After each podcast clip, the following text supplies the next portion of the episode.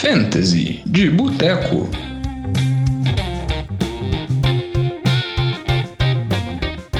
Fantasy de Boteco na área, mais uma vez aqui, tá falando com vocês, o Diogão. Estou com a companhia de Vitinho, tudo bom, Vitor?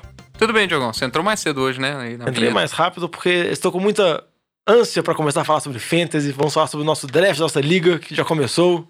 Muita alegria, não, Vitor? Ah, com esse time aqui, meu amigo, só alegria. É, o cara já teve o draft, já tá achando, tá todo todo, achando que essa- esse ano é com ele. Mas a gente vai analisar, vai discutir o time dele, vai dar uma cornetada boa aqui. Pelo menos eu vou fazer isso, já que o Lama não veio, né?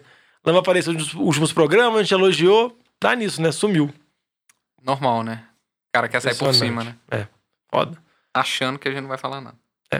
Então, esse é o último programa que vai ser mais preparatório pro draft, porque a gente sabe que a maioria dos drafts vão ocorrer nesse fim de semana, porque sem ser nesse fim de semana agora, no próximo, já vai começar a temporada, na verdade, na quinta-feira, já começa a temporada, na- no próximo fim de semana, já começam todos os jogos a rodar normal na NFL, então tem que ter preparação. Lembrando que a gente fez programas especiais nessa off-season, falando de- da preparação para cada posição, falando sobre como de- deve ser draftado QBs, como deve, deve, deve ser draftado tight ends, receivers, running backs, são programas anteriores.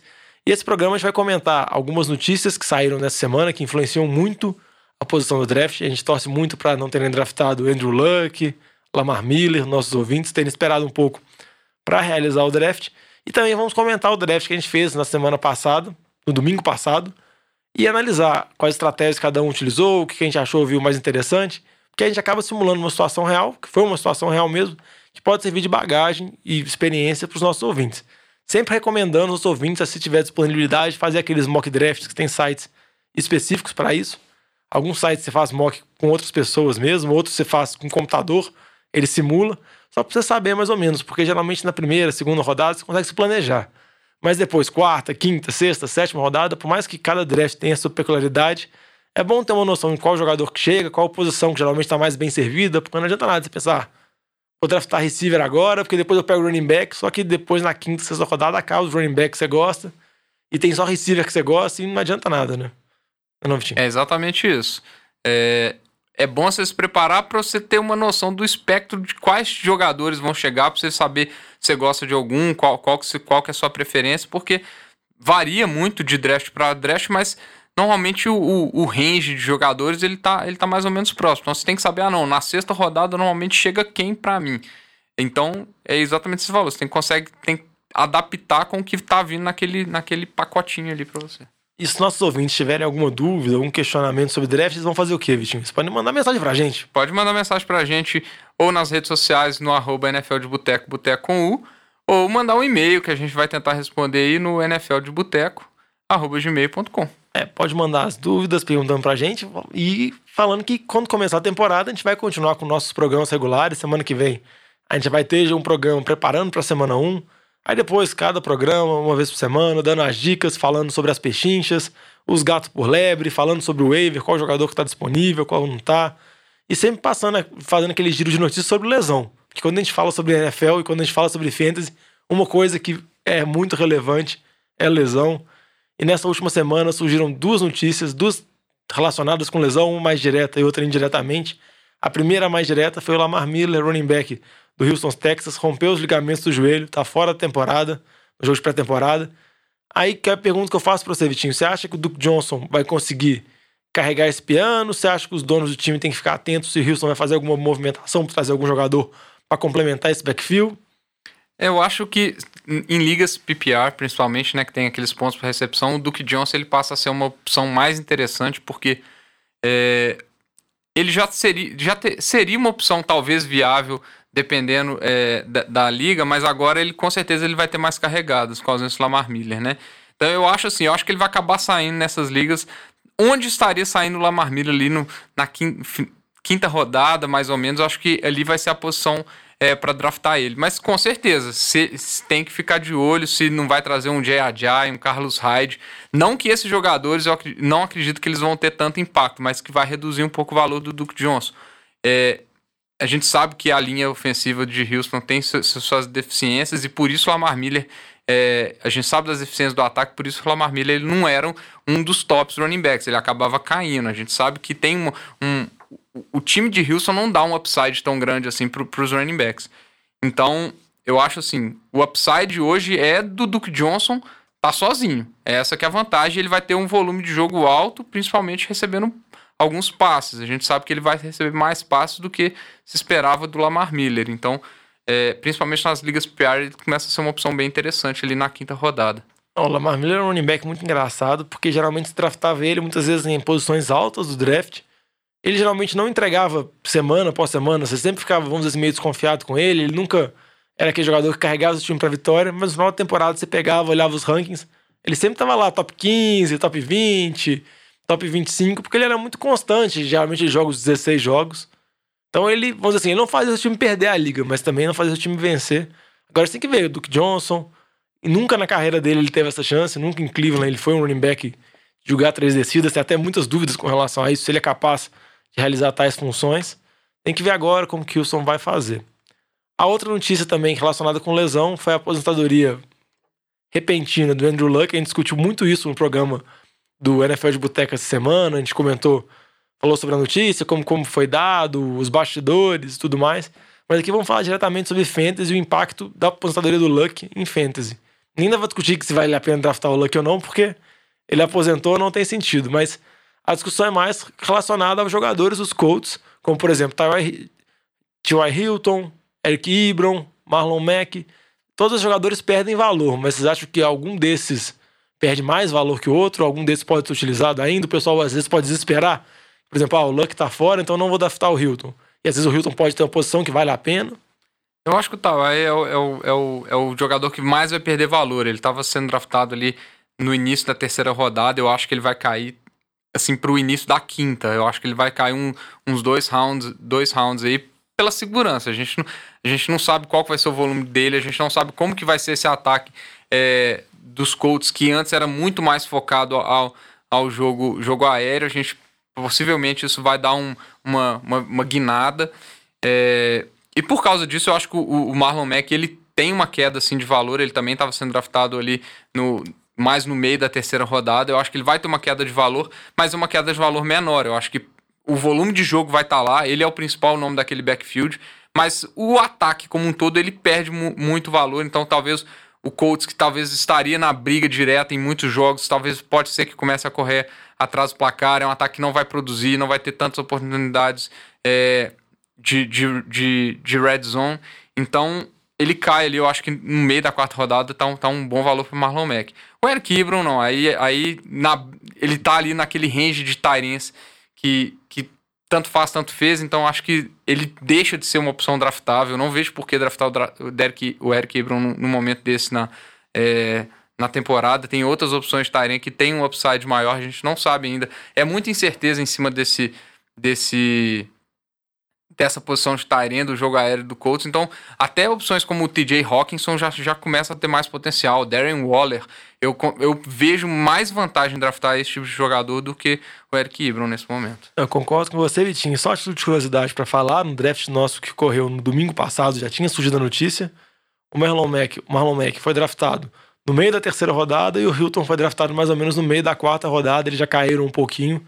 Não caíram tanto, igual você falou, mas também ainda estava tendo as especulações, ninguém, ninguém tinha processado muito bem a notícia, alguns rankings não tinham sido atualizados, alguns especialistas não tinham feito as análises, as simulações que eles gostam de fazer para definir essas posições. Agora, com certeza, se você procurar informações, procurar esses rankings, vai estar muito mais bem sedimentado. É, o Tawai, ele vai. Eu acho que ele vai acabar virando mais aquele jogador boom bust, que você não vai conseguir confiar, você não vai ter segurança de, de escalar ele. Vai ter jogo que ele vai fazer três pontos e vai ter jogo que ele vai fazer seus 15, 18 pontos ali. Eu acho que vai ficar muito, muito inconsistente para valer um pique de, de, é, de quarta rodada. Até de quarta rodada eu acho que vai ficar muito consistente. É. E também uma última notícia para comentar, assim, com relação ao Cam Newton e a lesão dele. Parece que a lesão dele não é séria, que ele deve estar preparado para a semana 1. A gente tinha muito resquício, que a gente tinha comentado nos programas anteriores, como que ele se comportaria, já voltando de uma cirurgia no ombro. Ele teve um problema no pé parece que tá ok, mas se você for um dono de fantasy, vamos dizer assim, mais amedrontado, você pode tentar evitar, mas parece que vai estar tá tudo ok, ele vai jogar semana 1 regular, então não tem tanto problema, tanto para ele quanto também para DJ Moore, Curtis Samuel e o Christian, Christian McCaffrey. Agora vamos começar a falar sobre o nosso draft pro Vitinho ficar elogiando o time dele, já que ele tá empolgado, né, Vitinho? Eu tô demais. E aí eu vou começar perguntando pra você, Vitinho, qual foi a estratégia que você utilizou no draft? Que acabou sendo uma estratégia similar à minha, a gente tava um colado no outro, acabou um dando estilo no outro, porque a gente tava fazendo basicamente, tinha o mesmo planejamento de pegar jogadores, então acabou que não funcionou tão bem pros dois. É, a, a, a minha estratégia, ela vai. Principalmente ali onde eu tava, eu, eu draftei na posição 8, é, já é uma posição que os, seu, os principais running backs já saíram. É, e aí, para mim, fica muito na decisão de quem vai chegar. Se, se chegar um dos três receivers é, top de linha, na minha opinião, né? O, o, Hopkins, o Adams e o Julio Jones, eu normalmente eu vou com um deles. Se não, aí eu já ficaria mais na dúvida. Provavelmente eu iria, talvez, com um dos dois running backs, ou Nick Chubb ou James Conner. É, como chegou o Julio Jones, eu, eu fui na opção do Julio Jones e aí eu já defini a minha estratégia que eu queria pelo menos começar os dois primeiros rounds é, com wide receivers. E se dependendo da terceiro, do terceiro round, eu também não pegaria running back, né? Aí foi, mudou um pouco pelo que veio. Mas a minha estratégia nesse, nessa posição é muito nesse sentido. Se chega um dos três é, receivers, óbvio, a gente está na liga de três receivers, não, não PPR é, standard, né? Então eu prefiro um dos três receivers, senão eu iria com os dois running backs. Se eu tivesse mais pro final do, do, do draft, décimo, é, décimo primeiro, décimo segundo, aí com certeza eu iria nessa estratégia de não pegar, receive, é, não pegar running backs nas duas primeiras rodadas. Eu acho que está muito nesse sentido. O, o início do, do draft é muito em cima dos quatro running backs. Teve uma surpresa no nosso draft aí. É, e o final eu acho que está muito mais para os receivers. Eu gosto muito mais desse tipo de estratégia. É, eu concordo. Eu concordo com você, eu segui a mesma estratégia. Óbvio que a gente tem preferências diferentes por receivers. Mas no meu caso, eu fui mais ou menos no draft, pensando em draftar dois. Eu draftei o combo Michael Thomas e o Odell Beckham. Era a posição logo depois do Vitinho. E o meu pensamento foi: eu vou draftar primeiro um receiver que é mais seguro, que eu tenho mais certeza. E no segundo, eu tento draftar um receiver que pode ser mais explosivo. Por exemplo, no caso, eu poderia draftar. Eu fiquei na dúvida entre o Odell e o Juju. E eu preferi draftar o Odell pelo potencial dele em Cleveland. Eu falei, ah, vou arriscar mais nele do que o Juju, que é um receiver que vai ter mais targets, vai ser talvez mais constante que o Adel. Eu preferi ir no Adel já pelo, pela minha escolha na primeira rodada. Mas agora a gente vai passar por alguns outros times também, a gente vai dando alguns destaques, só porque a gente não vai analisar todo o draft, porque seria muito chato ficar discutindo as opções de cada um. E não tá todo mundo aqui para poder defender a posição, a gente não sabe o que cada um pensou. Depois né? a gente dá um, faz um post aí para todo mundo se localizar é, com, com o draft. Para se localizar com o draft. Um time que me chamou muita atenção foi um time do, de um dos nossos ouvintes, o Porto Alegre Cowboys, que pegou uma estratégia completamente diferente da minha e da sua, no caso. Ele só foi draftar um receiver na quinta rodada. Nas quatro primeiras rodadas, ele draftou um running, três running backs e um tight end. O que, que você acha dessa estratégia numa liga que não é PPR? Então, teoricamente, running back às vezes tem mais valor, mas compensação tem três receivers.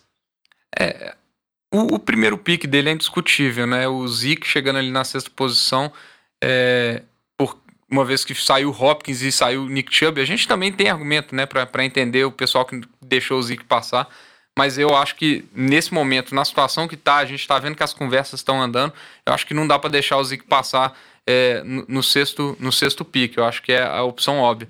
O Kiro, ele pegou o Kiro na segunda opção, né? E Aaron Jones, Derrick Henry. É, o Kiro eu acho também é aceitável no segundo round ali. Ele acho que talvez até chegaria no terceiro round, mas é, é aceitável. Agora, eu não gosto de, de, de pegar o seu primeiro receiver na liga de três receivers no quinto round. Eu acho que a escolha ali do, do, do, do terceiro e do quarto round, o terceiro a gente entende também, é, é pela opção é, do que chegou, é, que ele pegou o, o Aaron Jones, que eu particularmente não gosto, mas aí vai dar de preferência de cada um. É, o Derrick Henry, para mim, que não faz muito sentido, né? Acho que ele poderia ter ido com com um receiver ali no quarto round. Ele tinha ali Kenny Golladay e Chris Godwin, que eu acho que eram as melhores opções na posição. É, e que daria uma, uma situação melhor do corpo de receivers dele, que eu achei que ficou, ficou deficitário. Então acho que é importante todo mundo tá aí, ter noção da liga. E aconteceu com outras pessoas no nosso draft, né? Teve, tiveram uns que esqueceram de pegar running back, esqueceram de pegar receiver. Então é importante você não analisar só a lista que tá ali.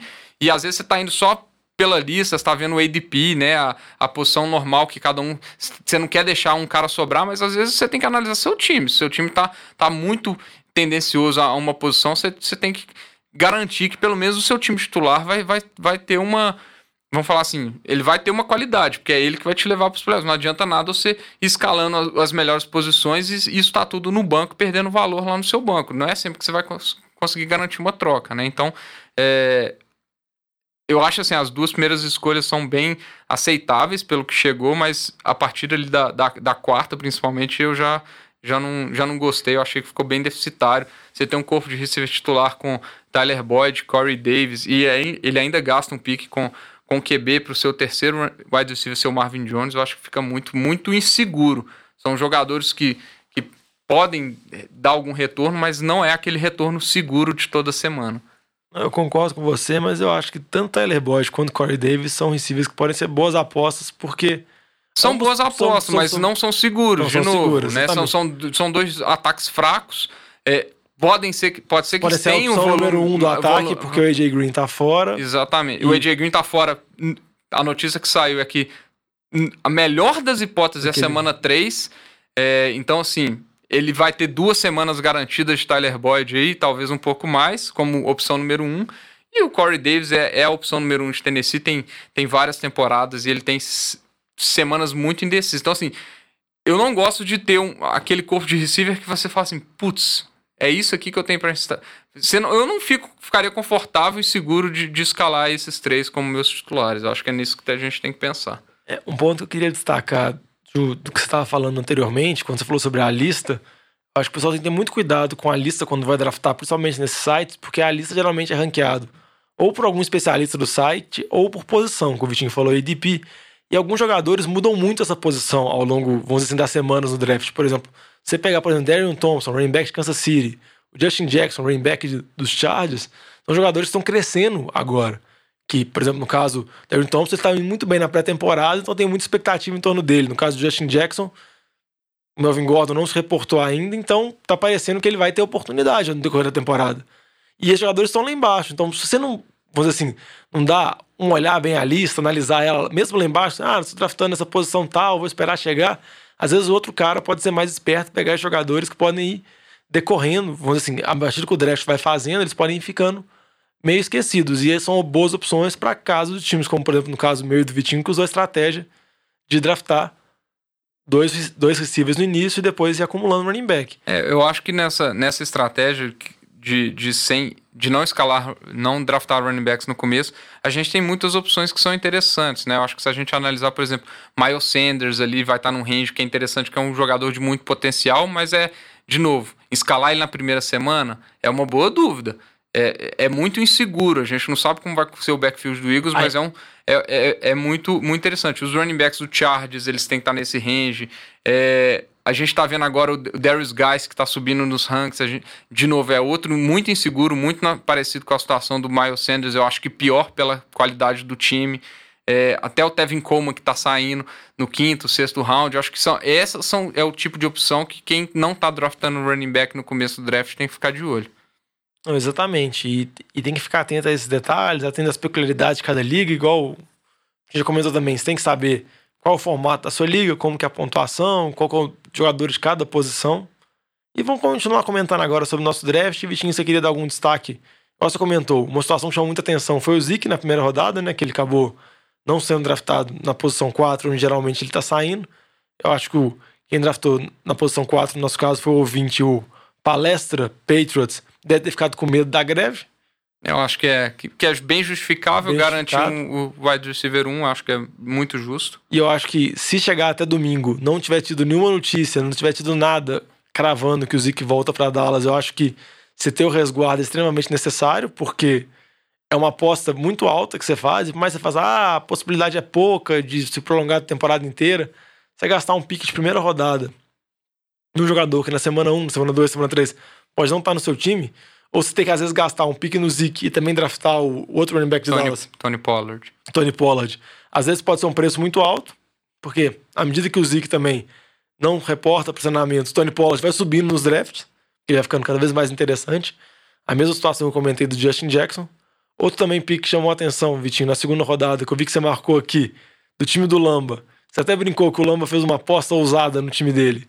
Comenta aí, o que você achou ousado do Lambo? É, o time do Lambo, ele, ele tava na posição 2, ele pique 1 um foi o Camara, que é meio óbvio, mas aí chegou pique 2 e 3, ele garantiu o combo, combo da dúvida, que ele pegou o Anthony Brown e Todd Gurley. Eu acho Mesmo esse- ele sambando na cara do Antônio É. Brown no programa passado. Foi tudo marketing pra ele para chegar o Anthony Brown nele, mas ainda assim eu achei um, eu achei muito cedo pra pegar o Anthony Brown. Acho que pick 2 é, é muito arriscado. Embora tá tudo se desenhando muito bem, eu acho que não só pela novela, eu acho que tem um risco de não saber como vai ser o ataque do, do de Oakland. Não sei se, se ele vai produzir níveis níveis de Pittsburgh, né? A, a diferença é, de QB eu acho que é- existe. Então assim, eu, eu não, não sou muito fã desse, desse pick, não, mas entendo pelas opções.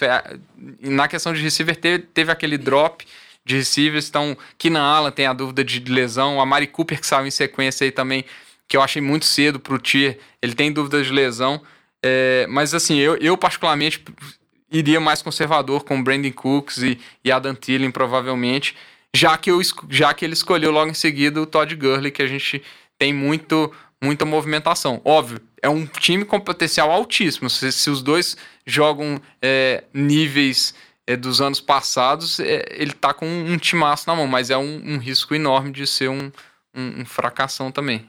Ah, com certeza. Mas o Lamba, a gente sabe que o Lamba gosta de apostar. O Lamba gosta de não ousadia nos drafts dele, mas que muitos comentários dele, quando nossos ouvintes escutam, parecem comentários, vamos, mais conservadores. Mas o Lamba, na hora, eu até brinco com ele, o dedo dele coça na hora, ele não resiste. Ele vai tentando o pique. Ele vai tentar esses piques mais ousados. Outra coisa também que chamou a atenção, quando sai o primeiro QB da nossa liga, porque geralmente, quando draftar QB, geralmente é um dilema para donos de time de fantasy. Geralmente, quem tá começando a liga agora, quem tá começando a jogar fantasy, tende a draftar um QB muito no início, porque é a posição mais chamativa, geralmente o jogador que você conhece. No nosso caso aqui, o primeiro QB que saiu foi o Mahomes, que saiu apenas na quarta rodada, foi draftado pelo time do, do Chalé, que eu acho que pela posição foi uma posição boa, assim. É, eu, eu acho assim, o Mahomes ele é aquele cara que ele pode ganhar sua liga.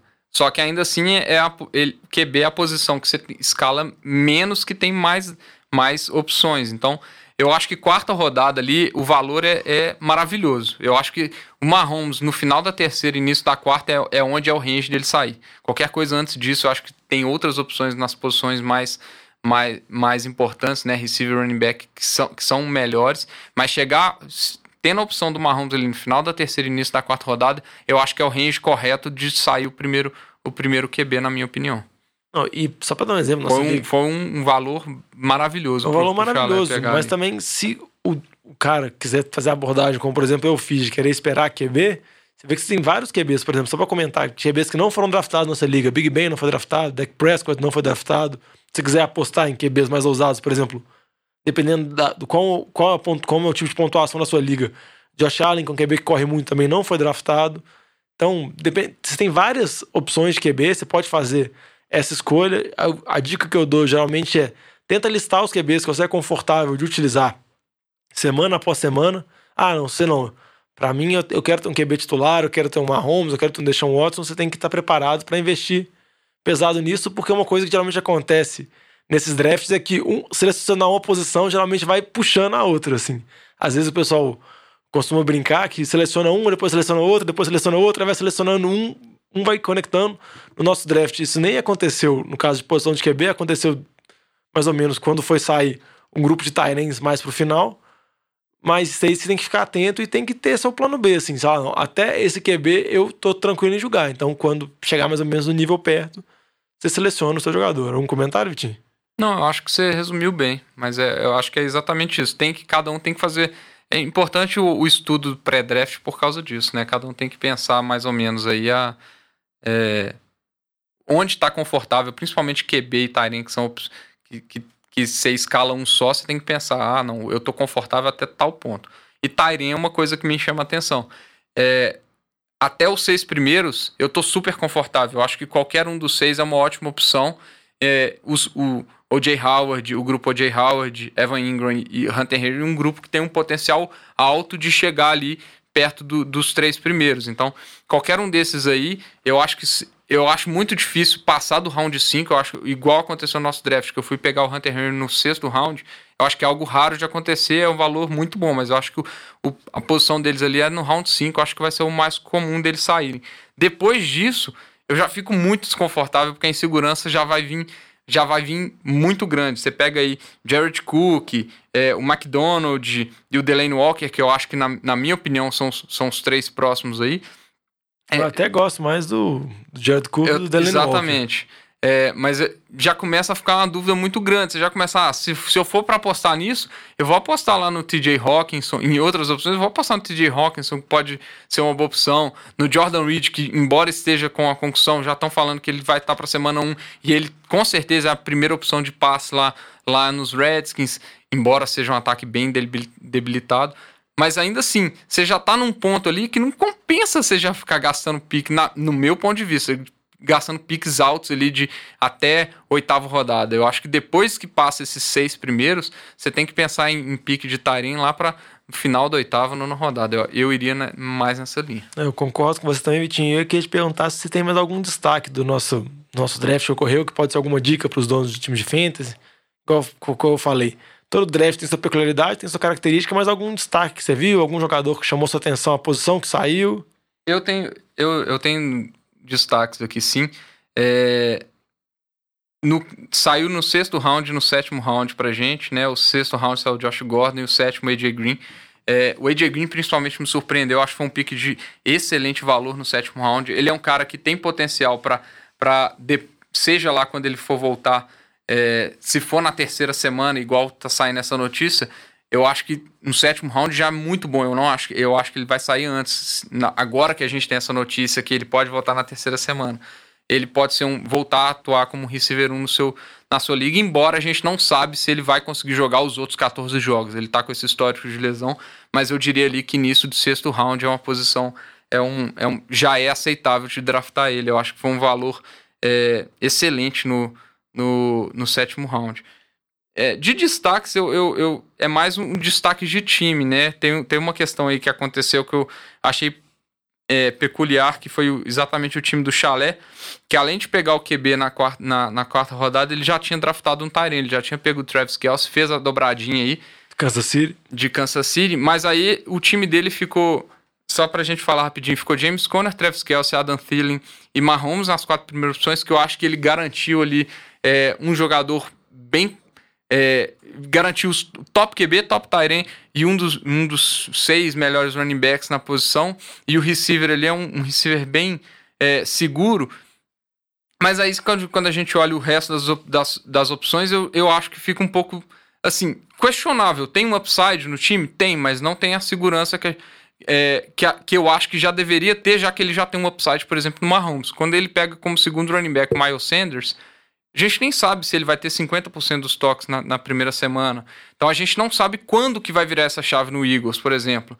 É, então eu prefiro esse tipo de running back para times que já estabeleceu um, um, quando ele vai pegar vários running backs em sequência, que não é o caso dele, porque ele já tinha um de cada posição. Então, o Miles Sanders, para mim, é aquela opção de quem dra draftou um tanto de, de, receivers e vai draftar aquele tanto de running back sequência que ele vai ter essa rotatividade. Ele, ele aqui no time dele, tudo bem que ele até conseguiu pegar o Latavius Murray no, lá, lá para frente, que é um jogador que eu, na primeira semana, eu escalaria o Latavius Murray, não o Miles Sanders, por, por exemplo, porque eu não sei como que vai ser. O, eu acho que o Latavius Murray tem uma, uma segurança maior do que o do Miles Sanders no começo, é, e aí a gente olha a sequência. O DJ Moore eu acho uma boa opção. E aí o Larry Fitzgerald como terceiro receiver eu já acho bem fraco. Então é um peso que, que a gente tem. Foi no nome, foi no nome. Foi, foi no, no nome, nome, né? Confia, é, o, é o poder do nome que todo mundo tem que ficar atento também. Mas é a, a dificuldade de se draftar Tyrene e QB lá em cima. A gente começa a ter essa deficiência nas posições que são aquelas que a gente tem que draftar mais jogadores. Então acho que tem que ficar atento nisso. Não é uma estratégia que normalmente eu gosto muito. No caso dele, eu acho que não foi tão ruim assim, porque ele conseguiu garantir o top 1 dessas duas posições. É, mas se não for numa situação dessa, se for para, ah, não, vou, vou pegar o Aaron Rodgers na, no quarto round aqui, eu já peguei o Zach Ertz. Tá, já, já não gosto tanto assim. Eu acho que já. Tá seu, investindo tanto sem ponto sem garantir um, um, um, potencial tão alto, assim. Então eu acho que é só uma coisa que eu, que eu gosto de chamar atenção. No, no caso do Chalé, eu achei que até funcionou muito bem exceto essa questão do Miles Sanders e do Fitzgerald, que eu iria por outras opções, mas eu gostei bastante do time. É. Esse foi o nosso programa, a gente acabou analisando nosso draft, pode ter ficado um pouco confuso, mas a gente vai tentar postar nas redes sociais para quem quiser ouvir como que foi feito, como foi realizado o draft, a posição que cada um draftou e tudo. Sempre dando a dica para esse fim de semana, se você for draftar agora, for draftar nos próximos dias, dá uma olhada, dá uma pesquisada, não precisa ficar muito tempo, não precisa se debruçar, não precisa ficar cinco dias estudando, mas tenta dar uma estudada rápida, dar uma analisada nas listas, nos rankings e alguns artigos que alguns especialistas colocam, dá uma, dá uma reescutada nos programas que a gente falou. E se for possível, eu acho que ajuda muito, pelo menos minha opinião pessoal.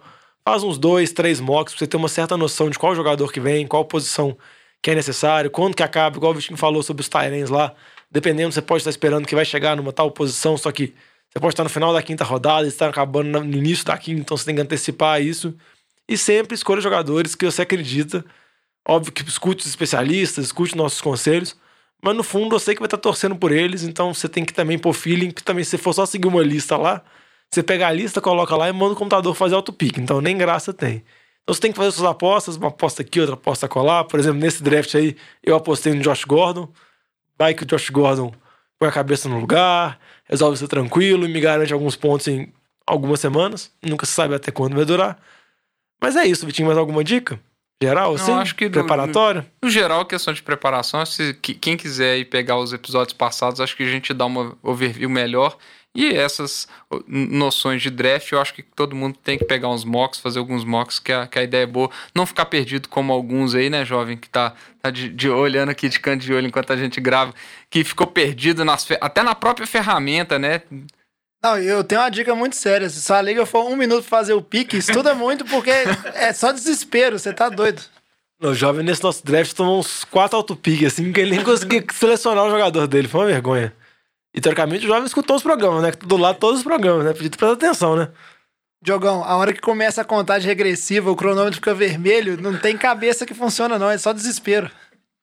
Mas não seja um dono relapso igual o jovem, certo, Vitinho? Dá certo. pra se preparar. Um Dá minuto pra se preparar. é tempo suficiente. É tempo suficiente. Se já se preparou, né? Se já escutou Fentas de Boteco, se já tem uma lista com os gostos pessoais, tudo Sempre. isso influencia. Isso tudo tem, tem que levar preparado pra você ir cortando os nomezinhos lá que já saíram, pra você não ficar perdido. Não selecionar jogador que já saiu. Se você estiver fazendo draft ao vivo com seus amigos, de vez em é. quando acontece também. Ah, não, o Anthony Brown não saiu ainda. E já saiu dois rounds para trás, você não viu. É, você tá fazendo draft com seus amigos também. Muito cuidado se você não notar alguma coisa muito escandalosa na sua lista, porque o cara tá do seu lado, ele vai ver. Mas isso aí é as, as malícias, né? Do, é, as malícias. ao vivo. Exatamente. Mas também. sempre é bom fazer draft ao vivo. Se tiver oportunidade, é um evento que sempre vale a pena. É outra dica do Fantasy de Boteco. Então vamos desejar para vocês um ótimo draft. Se não fizeram um draft ainda, se tiver, já tiver feito, que seu time tenha ficado espetacular, que leve vocês para várias vitórias da temporada. Se não fizeram ainda, faça um draft, faça um draft tranquilo. Se tiver como, realize alguns mocks, dá uma estudada, que vai valer a pena, que vai ser a temporada inteira, vai trazer só alegrias. E um bom draft é met... mais de metade do caminho para você conseguir chegar nos playoffs. Se você fizer um bom draft, não tiver o azar com várias lesões e fizer boas movimentações e acompanhando seu time, fazendo algumas boas trocas de oportunidade que podem ter, você provavelmente vai conseguir chegar na pós-temporada. Não, Vitinho? É isso aí. Falou tudo. Então, um abraço pra vocês. Grande Até abraço. semana que vem. Semana que vem já vai estar na preparação, hein? Já vai Prévia estar analisando. Um. Prévia de semana 1 vai estar a mil aqui já, fechando feitas de boteco. É isso aí. Abração, falou! Falou.